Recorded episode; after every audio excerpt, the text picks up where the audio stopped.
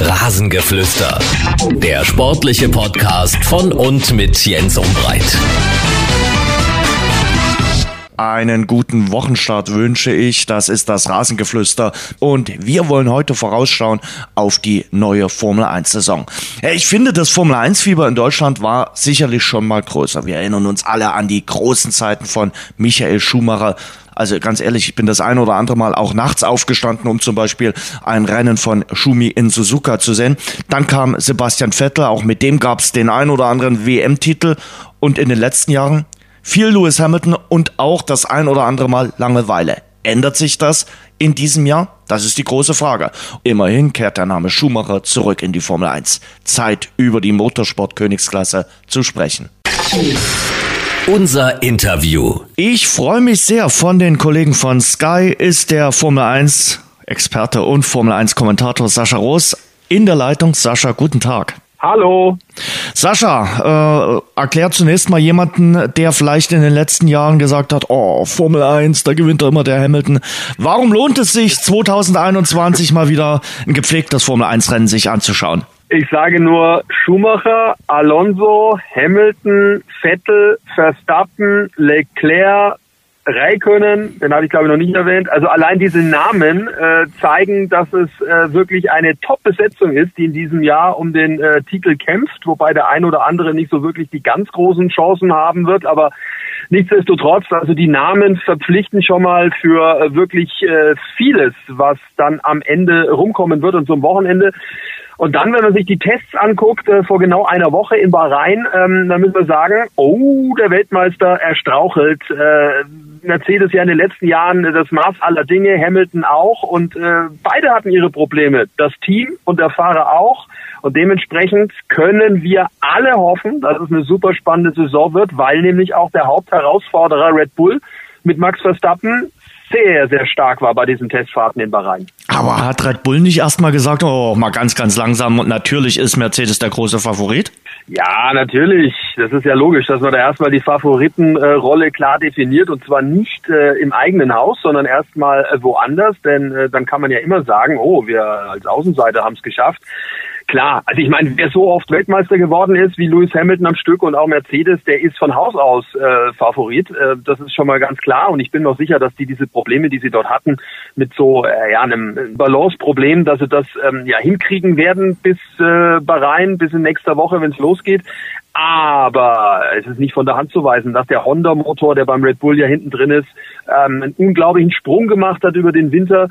Ähm, Max Verstappen ist weiter gereift, der ist dran, finde ich jetzt auch mal ganz ehrlich, hier sich den ganz großen Coup abzuholen. Und äh, für uns alle, für die Motorsportfans, wäre es natürlich ein Traum, wenn wir eine super spannende Saison haben und wenn vor allem dann äh, Lewis Hamilton und Max Verstappen sich auf der, äh, der Piste ordentlich geben. Hm. Hamilton könnte zum achten Mal Weltmeister werden, wenn er es schafft. Äh, dann wäre er der größte aller Zeiten, der GOAT sozusagen. Oder ist er das jetzt schon? Ich finde es immer schwierig, äh, Leistungen von, von Fahrern, von Sportlern zu vergleichen, die aus anderen Epochen irgendwie stammen. Das ist ja beim Fußball genauso, ja. Wenn du sagst hier äh, Pelé, Maradona, Franz Beckenbauer und dann kommst du dann so langsam in die, äh, in die Zeiten von, von Messi, Ronaldo. Äh, ist das vergleichbar? Ich würde sagen, nein. Es hat sich viel getan beim Fußball und beim Motorsport natürlich auch. Auch dort ist es nicht vergleichbar.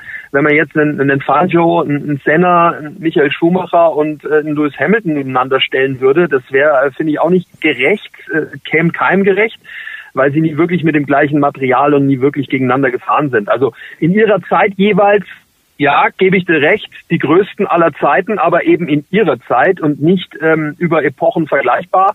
Es ist wie überall. Ähm, Helden werden geboren, Helden werden gemacht, Helden entstehen, aber irgendwann ähm, haben es auch die größten Helden schwer. Das war schon in der griechischen Mythologie so. Wow, äh, jetzt fangen wir mit der griechischen Mythologie an. Äh, lass, lass, lass uns äh, trotzdem beim, beim Lewis Hamilton bleiben. Äh, Vertragsverlängerung ist zustande gekommen, aber da hat es ein bisschen geknirscht. Äh, stimmt das Verhältnis zwischen Mercedes und Lewis Hamilton nicht mehr ganz so? Soll ich nochmal mit den Helden kommen? ja, gerne. Auch, auch, da, auch da wurden die Trauben irgendwann immer süßer. Ja? Am Ende geht's wie immer ums Geld. Äh, ich glaube, da muss keiner drum rumreden oder um irgendwelche anderen äh, Dinge oder Projekte, die unterstützt werden sollen, müssen, ähm, dürfen klar, also wenn es jetzt komplett reibungslos gewesen wäre, äh, dann hätte man ja den Vertrag ziemlich frühzeitig auch äh, unter Dach und Fach bringen äh, können. Und das lag jetzt nicht nur an Corona, sondern da gab es mit Sicherheit Forderungen von beiden Seiten. Und dann wird man sich wohl auf irgendeinen Kompromiss jetzt erstmal geeinigt haben, um das jetzt ein Jahr lang hinzubekommen, weil äh, die Zeit lief ja schon auch so ein bisschen davon. Und äh, wie es dann läuft im Jahr, wird man sehen. Ja? Also wenn ähm, Lewis Hamilton das ganze Ding dominieren sollte und er Richtung achten Titel steuert, bin ich mir relativ sicher, dann hört er auf. Also ich bin mir ziemlich sicher. Wenn er zum achten Mal Weltmeister wird, dann war es das für ihn. Ähm, wenn er es nicht schafft, dann kann es natürlich schon so sein, wie wir es bei ganz äh, Großen im Sport ja auch oft gesehen haben, dass sie dann ja weiter gierig bleiben. Ja? Ob das dann immer sinnvoll ist, äh, sei mal so dahingestellt. Aber ich kann mir auf jeden Fall vorstellen, dass äh, Lewis Hamilton sich das erstmal anguckt, wie läuft das Auto, wie läuft die Saison und dann setzt man sich zusammen und entscheidet, wie es weitergehen soll. Hm. Du hast das Stichwort Corona gerade gegeben. Das wird uns natürlich noch eine Weile beschäftigen. Wie sehr beschäftigt äh, die Pandemie die Formel 1 äh, aktuell? Ja, natürlich latent. Also äh, am Ende kann man natürlich nicht vorhersagen, wie viel von den 23 geplanten Rennen dann auch wirklich über die Bühne gehen werden, äh, wie die ganze Situation ist. Also die Formel 1 hat im vergangenen Jahr mit all äh, den Helfern, die da drumherum waren, mit den verschiedensten ähm, Promotern äh, auf den Strecken einen, einen, super Job gemacht. Ich glaube, das war wirklich alles sehr, sehr gut. Ich persönlich war zwar nie äh, selbst bei einem Rennen äh, im vergangenen Jahr, aber habe natürlich durch meine Kolleginnen und Kollegen, also durch Sandra Baumgartner und äh, durch Peter Hardenacke da viel, viel erfahren, äh, wie es da, wie es da aussah. Ähm, ich glaube, sie können das handeln, sie können das hinbekommen, aber am Ende ja, entscheidet natürlich auch immer das veranstaltende Land oder der, der, der Promoter, ob man an die Strecke darf oder nicht. Ähm, das dritte Rennen ist jetzt in Portugal ja geplant, in Portimao. Ähm, dort haben wir ein großes Aufkommen von der Mutation. Das ist auch äh, ja Risikogebiet in gewisser Weise. Wie das stattfinden soll, keine Ahnung. Fakt ist jedenfalls, Bahrain jetzt zum Auftakt findet statt. Äh, wir werden da auch in voller äh, Frau- und Mannstärke mit allen Experten vor Ort sein. Und ähm, klar, also vorausgesetzt unsere unsere abschließenden ähm, PCR-Tests, also die Corona-Tests sind negativ, dann können wir ins Flugzeug steigen. So läuft's und ich glaube, so muss man einfach das Ganze betrachten. Hm. Bevor wir später vielleicht noch zu eurer Berichterstattung kommen, das sieht aber so aus, als wenn du bei mehr Rennen in diesem Jahr vor Ort sein kannst. Ja, also das ist auf jeden Fall geplant. Ähm, wir wollen mit allen vor Ort sein, äh, soweit das geht. Auch da eben Corona-Krisen abhängig, gerade wie es halt gehen kann. Es ist ja auch manchmal so, dass du äh, eine, nur eine gewisse Anzahl an Menschen überhaupt an die Strecke bringen darfst, ja, dass du das von Seiten der der FIA, also oder der FOM, die das veranstalten, der Formula One, des Formula One Managements, aufgedrückt bekommst, wie viel du überhaupt nur hinbringen darfst. Und dann musst du natürlich gucken, wer kann seinen Job auch von woanders machen. Und äh, da müssen wir gar nicht reden. Da ist natürlich der Kommentar, das haben wir ja die letzten zwei Jahre auch gezeigt, äh, durchaus äh, ja möglich von von von München aus. Hm. Wenn du reisen kannst und äh, wenn alles normal läuft und wenn sich vielleicht das auch mit dem Thema äh, Corona so ein bisschen reguliert, hast du ein Lieblingsrennen, einen Lieblingsspot? Das erste, immer das erste, Jens, hm. weil am Ende geht's drum. Ähm, ich freue mich einfach wieder an der Rennstrecke zu sein, dort zu sein, die Autos zu sehen, äh, die die Motoren zu hören die Kolleginnen und Kollegen zu treffen, äh, mich auszutauschen. Insofern freue ich mich jetzt auf Bahrain, auf den Auftakt. Äh, so generell, ich weiß, worauf du hinaus willst, mhm. Flair etc. Ich glaube, dass das halt jetzt unter Corona ein bisschen, bisschen leidet oder gelitten hat. Also das ist nicht mehr das, so wie ich es in Erinnerung habe natürlich, weil die Wege halt auch äh, sehr begrenzt sind, die man gehen darf. Aber in der Vor-Corona-Zeit fand ich immer Kanada super, weil äh, ich Montreal als Stadt spannend finde, weil ich die Strecke toll finde da auf der Insel, umgeben vom St. Lorenz-Strom vom Flair her war Kanada immer super, habe ich immer sehr geliebt. Also ich fand das immer ein echtes Highlight, diese Strecke. Vielleicht wird's ja demnächst wieder mit Zuschauern, wenn man so nordamerikanische Sportevents äh, schaut. Also jetzt zuletzt mal äh, Golf geschaut äh, in den USA. Da waren äh, Zuschauer wieder auf dem äh, Kurs mit dabei. Also möglicherweise kommt das. Rechnest du noch mit äh, Zuschauern in dieser Saison bei dem einen oder anderen Rennen? Momentan ist natürlich das schwer irgendwie vorherzusagen, aber ich, ich rechne schon damit. Ich hoffe es natürlich auch. Es hängt generell natürlich von der Situation ab, äh, wie denn die Lage dann in den jeweiligen Ländern ist.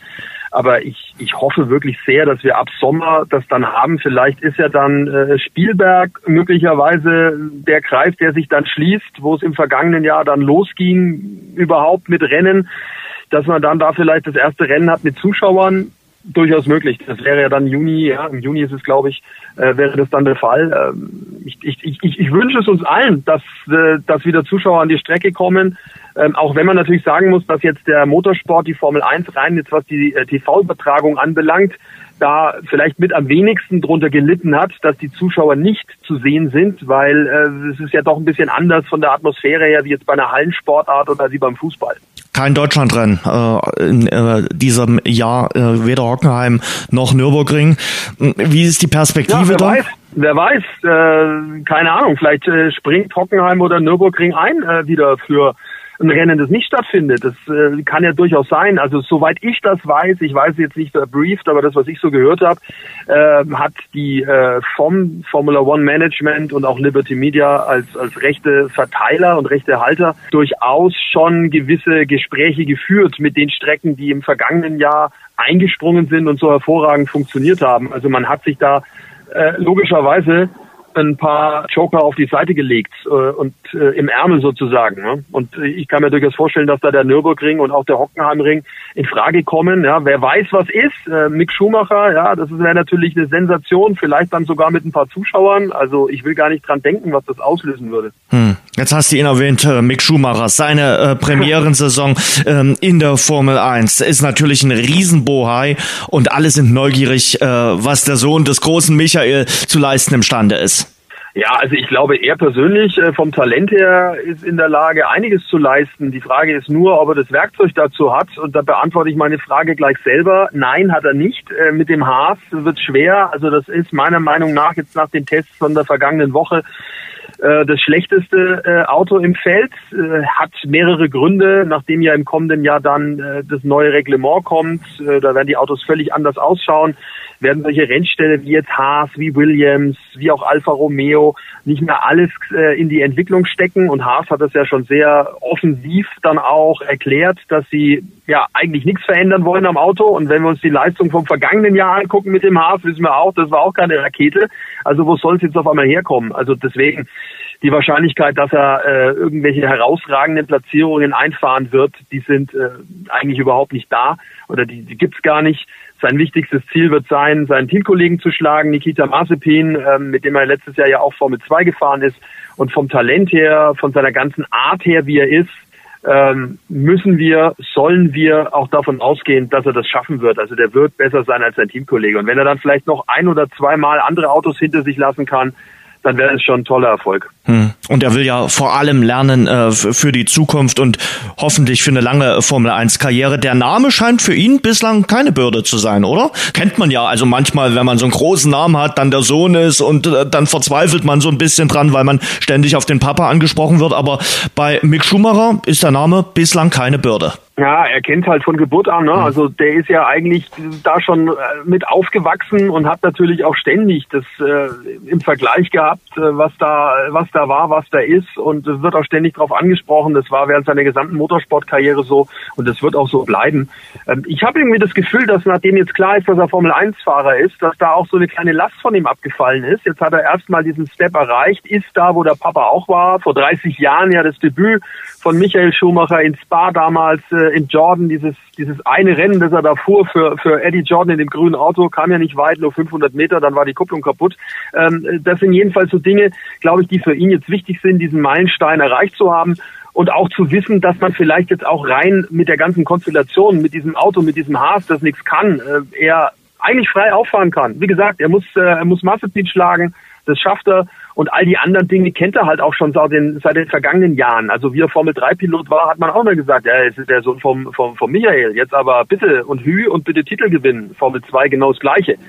Hat er dann auch alles gemacht, hat er geliefert und äh, ich glaube, er wird seinen Weg gehen und er wird es auch echt gut machen und er wird uns viel Freude, Freude machen. Dann äh, ein Wort zum äh, zweiten Deutschen. Für die jüngeren äh, Hörer muss man vielleicht dazu sagen, äh, Sebastian Vettel war viermal Formel 1 Weltmeister, ist schon eine Weile her. Ähm, mit Ferrari lief's gar nicht, äh, aber äh, irgendwie scheint er das Pech mit äh, zu seinem nächsten Rennstall mitgenommen zu haben. Jedenfalls was die Feldtestfahrten betrifft. Ja, also irgendwie so richtig, so richtig lief nicht in Bahrain beim Test. Das muss man klar sagen. Viele Probleme am ersten Martin. Das ist zwar mit Sicherheit optisch eines der schönsten Autos, aber es war nicht so häufig zu sehen auf der Strecke, weil immer irgendwas war. Getriebeprobleme, das ist ja das gleiche Getriebe, das Mercedes hat. Äh, Mercedes hat ein ähnliches Problem äh, auch äh, bei den Tests dann äh, war ein elektronisches Problem und dann noch der Ladedruck äh, am, am Sonntag bei, bei Sebastian Vettel am Auto kaputt. Der konnte gar nicht wirklich fahren. Müssen wir mal abwarten. Also ich hoffe nicht, äh, dass er es äh, anders und falsch macht, wie es gab mal früher eine Kinder, eine Kindersendung, die ist eins, zwei oder drei mit Michael Schanze. Da muss man mhm. immer dahin springen, wo es Licht ist. Also äh, Vettel könnte man meinen, springt immer genau dahin, wo es Licht nicht mehr ist. Also so wirkt fast so ein bisschen. Also er liegt daneben mit seiner Wahl könnte man meinen, ich hoffe nicht, dass es so ist und es ist, glaube ich, auch noch zu früh, um das jetzt wirklich beurteilen zu können rein vom Auto her, rein von der DNA, denn es ist ja sehr an den Mercedes angelegt, der Aston Martin, wie wir wissen, ähm, ist das Auto ja nicht schlecht. Und ich glaube, sie kriegen das in den Griff. Und wir werden am Freitag bei äh, den ersten freien Trainings dann in Bahrain die Wahrheit sehen. Ist er da oder eben nicht? Das macht es ja auch ein bisschen spannend haben wir viele Neuerungen. Du hast schon ein bisschen gesagt, äh, es ist eigentlich alles darauf ausgerichtet, dass sich 2022 äh, viel an den Autos ändern wird. Das wird also 2021 nicht der Fall sein. Was ändert sich sonst? Also äh, man hat den Unterboden beschnitten. Also das ist im Endeffekt, ich vergleiche es immer mit so einer mit so einer Lego-Basisplatte, also wo oben dann äh, draufgesteckt wird und man sich was Lustiges zusammenbauen kann. Ähm, so ungefähr ist das ja auch. Äh, man hat da vor der Hinterachse, vor den Hinterreifen, ähm, ja wie so ein kleines Geodreieck ausgeschnitten und äh, somit stehen diese diese Hinterreifen quasi frei. Und das sorgt dazu, dass da äh, Luftverwirbelungen entstehen und man zumindest auch dieses Vakuum, das zwischen Unterboden und Asphaltoberfläche entsteht, nicht mehr so abdecken kann. Also man muss sich das so vorstellen, da entsteht normalerweise ein Unterdruck und dieser Unterdruck, ähm, der saugt das Auto an den Asphalt an. Vielleicht so, wie wenn man beim Kochen einen Deckel auf den Topf drauf äh, macht und äh, es kocht und dann will man diesen Deckel runter machen und dann stellt man fest, boah, der hat sich ganz schön festgesaugt. So ungefähr ist es äh, auch mit dem Auto und mit dem Anpressdruck, ähm, so ganz, ganz, äh, ganz einfach erklärt. Ähm, Aerodynamiker werden jetzt wahrscheinlich äh, den Kopf schütteln, aber so ungefähr ist es. Jedenfalls, das funktioniert nicht mehr so. Und ähm, dadurch haben die Autos eine geringere Kurvengeschwindigkeit und äh, man soll deswegen dann auch möglicherweise besser überholen können. Wenn wir alles sehen, dann am, am kommenden Wochenende sieben Prozent weniger Anpressdruck, also sieben Prozent weniger werden die Autos auf den Asphalt gedrückt. Mal schauen. Es hat zumindest so ausgesehen, als würde es dem Mercedes mehr schaden, diese Veränderung, als zum Beispiel jetzt dem Red Bull. Hm. Und es soll äh, möglicherweise in dieser Saison noch Sprintrennen geben. Kannst du dazu was sagen? Ja, also in Silverstone sollen die das erste Mal ausprobiert werden. Also das heißt, äh, der Freitag würde so ausschauen, man hat eine, eine Trainingseinheit, dann gibt es eine Qualifikation für dieses Sprintrennen. Das sind 100 Kilometer, ungefähr ein Drittel der Distanz eines normalen Rennens. Die Startaufstellung eben aus dieser Qualifikation. Da wird dann gefahren, diese 100 Kilometer. Und das Ergebnis wäre dann die Startaufstellung für das Rennen am Sonntag. Man will da drei äh, solche äh, Sprintrennen insgesamt dann durchführen im Laufe der Saison wird aber noch entschieden. Es ist noch nicht hundertprozentig klar, ob das so funktioniert. Es gibt da Fürsprecher und auch Gegensprecher. Viele Teams sagen, oh, habt ihr euch das mal überlegt mit der Motorenleistung? Wir sollen doch sparen, wenn wir jetzt dann 100 Kilometer da extra drauf bügeln auf unsere Motoren und auf unsere, auf unsere Teile. Kann sein, dass da die Sachen vielleicht kaputt gehen. Die Fahrer finden es auch eher so, hm, hm, also auch nicht so super. Ich persönlich kann mir vorstellen, dass es spannend ist. Wertet, glaube ich, auch vor allem für die Menschen, wenn sie dann mal wieder an der Strecke sind, das Wochenende auf, wenn du zwei Rennen hast. Kann sich im Fernsehen, glaube ich, auch ganz gut sehen lassen, das Ganze. Aber ich denke, es ist halt wie bei vielen Dingen, man sollte nicht im Vorfeld äh, hart darüber urteilen. Erstmal gucken, erstmal anschauen und danach dann äh, ja das Fazit ziehen, wie es denn dann auch war. Zurück zu den Teams. Es spricht viel dafür, dass es einen Zweikampf gibt um den Titel Red Bull, Mercedes. Oder gibt es noch ja. einen Geheimfavoriten? Nein, also ich glaube schon, dass das der Zweikampf sein wird. Ich hoffe, er wird eng sein, auf, auf, auf Augen- und Nasenhöhe dann. Also wirklich äh, sehr, sehr eng das Ganze. Dahinter wird es halt wieder super spannend, noch spannender vielleicht schon als in der äh, vergangenen Saison. Ähm, McLaren Mercedes macht einen super Eindruck. Also auch da großes Kompliment an ähm, Andreas Seidel und seine Mannschaft, die das äh, top offensichtlich hinbekommen haben, den Mercedes-Motor in äh, das Chassis zu integrieren, das ja eigentlich für den Renault-Motor, mit dem sie die letzten Jahre unterwegs waren, entwickelt wurde. Also das schaut wirklich super aus. Dann haben wir natürlich Aston Martin, die sich viel vorgenommen haben mit Sebastian Vettel, die da reinstechen wollen. Ferrari ist verbessert, der Motor ist deutlich stärker, als das im vergangenen Jahr war. Alpha Tauri hat super überrascht bei den Tests. Äh, die haben ja auch den, den ja, super starken Honda-Motor drin. Mit denen muss man natürlich auch rechnen. Also das ist sehr, sehr eng hart umkämpft und auch Alpine, das ehemalige Renault-Werksteam, müssen wir auf dem Zettel haben mit Fernando Alonso als Speerspitze. Also jetzt habe ich fast alle genannt. Das zeigt schon, wie schwer das vorherzusehen ist, wer da möglicherweise dann dritte Kraft ist. Das wollte ich jetzt nämlich gerade mit dir machen. So einen ganz kurzen, ganz schnellen äh, Teamcheck. Mercedes mit äh, Hamilton und Bottas? Ja, also Platz eins, Platz zwei, äh, das ist für die äh, klar die Titelverteidigung logischerweise das Ziel, muss man so sagen. Ähm, von der Fahrerpaarung ist es für mich nicht die Top-Fahrerpaarung äh, im gesamten Fahrerfeld. Red Bull. Das ist für mich die äh, Top-Fahrerpaarung mit Max Verstappen und Sergio Perez, dem Neuzugang, der von Racing Point jetzt Aston Martin kam. Ich glaube, dass da viel möglich ist, äh, taktischer Natur und taktischer Art und Weise. Es sah ja auch bei den Tests jetzt super aus. Die sehe ich ganz vorne. McLaren, sag ein paar Sätze zu denen. Du hast ja gerade schon erwähnt, dass du sie für ziemlich ambitioniert hältst. Ja, McLaren ist super. Also schaut gut aus, das Auto. So wie ich äh, gehört habe, waren die auch nicht mal richtig vollgetankt jetzt bei ähm, den Tests in Bahrain, bei den ganz schnellen Runden. Also das heißt, da ist Potenzial drin und auch das ist natürlich eine tolle Fahrerpaarung mit Daniel Ricciardo und äh, mit Lando Norris. Den traue ich auch richtig, richtig viel zu. Ja, dann sind wir beim Vettel-Team. Aston Martin schwer zu beurteilen, um ehrlich zu sein. Ich war ein bisschen enttäuscht bei äh, den Tests dass da so wenig Kilometer nur gefahren werden konnten und so wenig Runden. Vom Auto her mit Sicherheit verbessert im Vergleich zum letzten Jahr. Es war letztes Jahr ein Auto, das äh, einen Grand Prix gewonnen hat, äh, in Bahrain damals mit Sergio Perez. Das heißt also rein theoretisch müssten die ums Podium mitfahren. Der Motor ist mega und ich glaube auch, dass Sebastian Vettel mit seiner neuen Kraft, die er jetzt äh, tanken konnte und der Herzlichkeit, die er hat aus diesem Team, dass er da in der Lage ist, ums Podium mitzufahren. Der Altstar ist zurück. Fernando Alonso fährt bei Alpine. Da ist wichtig, wie die Teamchemie äh, wird äh, im Laufe dieser äh, Monate. Denn äh, wir wissen alle, Fernando Alonso ist ein mega Alpha-Tier und äh, ob er da dann auch in der Lage ist, zum Teamplayer zu werden, mag ich mal bezweifeln. Esteban Ocon ist auch einer, der gern mal rumstenkert. Also da ist eigentlich schon ein bisschen Ärger im Team vorprogrammiert. Das Auto an sich schaut gut aus, nicht nur optisch, sondern auch auf der Strecke von den Zeiten her bei den Tests in Bahrain durchaus in der Lage, um die ein oder andere Überraschung einzufahren. Einen neuen Fahrer gibt's natürlich, weil Vettel ja nicht mehr da ist, auch bei Ferrari. Haben die Ferraris ihre Seuche überwunden? Sagen wir mal so, sie sind nicht mehr auf der Intensivstation, aber das Krankenhaus haben sie noch nie verlassen. Ähm, ich weiß auch nicht, ob jetzt Schwester Sainz da in der Lage ist, äh, viel zu helfen momentan. Ähm, unterm Strich müssen wir sagen, dass äh, der Motor verbessert ist. Ja, aber ein Siegauto ist es noch lange nicht. Carlos Sainz und äh, auch äh, Charles Leclerc werden zu tun haben, um aufs Podium zu kommen.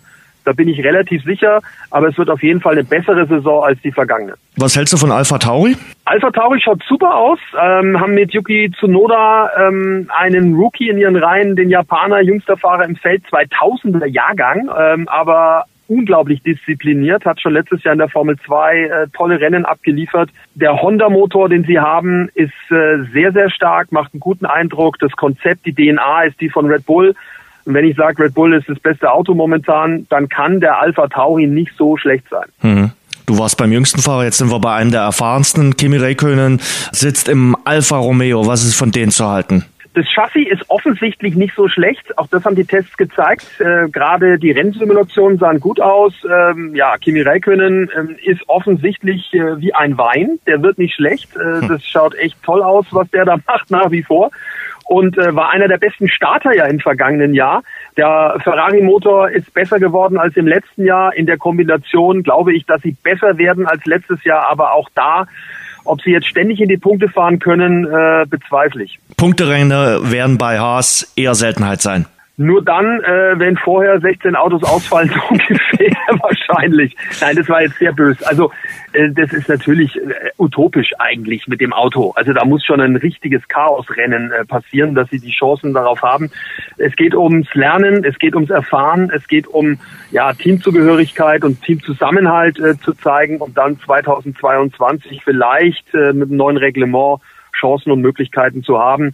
erstes Ziel von Mick Schumacher muss sein, vor Nikita Mazepin, den Teamkollegen, zu liegen und das schafft er. Wer Formel 1 im Jahr 2021 sehen will, ist bei Sky an der richtigen Stelle. Ihr berichtet exklusiv über alle Rennen. Was habt ihr vor? Wir haben viel vor. Wir haben ja jetzt erst äh, vor kurzem unseren Non-Stop Motorsport-Kanal ähm, äh, eröffnet und gestartet mit vielen historischen und alten Rennen, die dort kommen ähm, und vielen Dokumentationen und Einblicken rund um den Motorsport. Also da ist echt für jeden was geboten, unter anderem die Kart-Europameisterschaft, die Kart-Weltmeisterschaft, dann haben wir noch Extreme E, ähm, das ist auch äh, eine tolle Geschichte, die wirklich Spaß macht und äh, auch die Nachhaltigkeit äh, ja noch ein bisschen nach vorne schieben soll.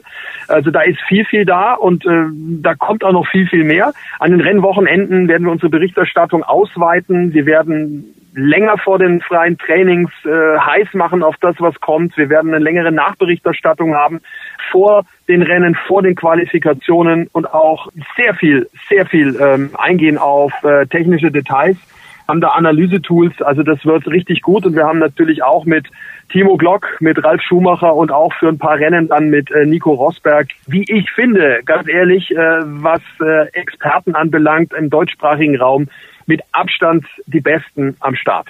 Und es gibt auch einen Podcast, Backstage Boxengasse mit Sandra Baumgartner, mit Peter Hardenacke und mit äh, dir. Vielleicht kannst du äh, zu eurem Podcast noch was äh, sagen, den ich natürlich sehr gerne verlinken werde. Ja, unser, unser Podcast Backstage Boxengasse, wie der Name schon sagt, dreht sich jetzt nicht nur um die nackten Zahlen und Fakten, die auf der Strecke äh, passieren, sondern soll so ein bisschen auch den Zuschauern, den Motorsportfans den Einblick in das bringen, äh, was man eben nicht so im Fernsehen sieht. Was passiert zwischen den Motorhomes? Was passiert unter den Fahrern? Was ist vielleicht gerade das große Thema äh, im Paddock? Äh, wer verhandelt mit wem? Wer hat äh, ja da Schwierigkeiten gehabt oder sich da vielleicht ein bisschen, ein kleines bisschen daneben benommen?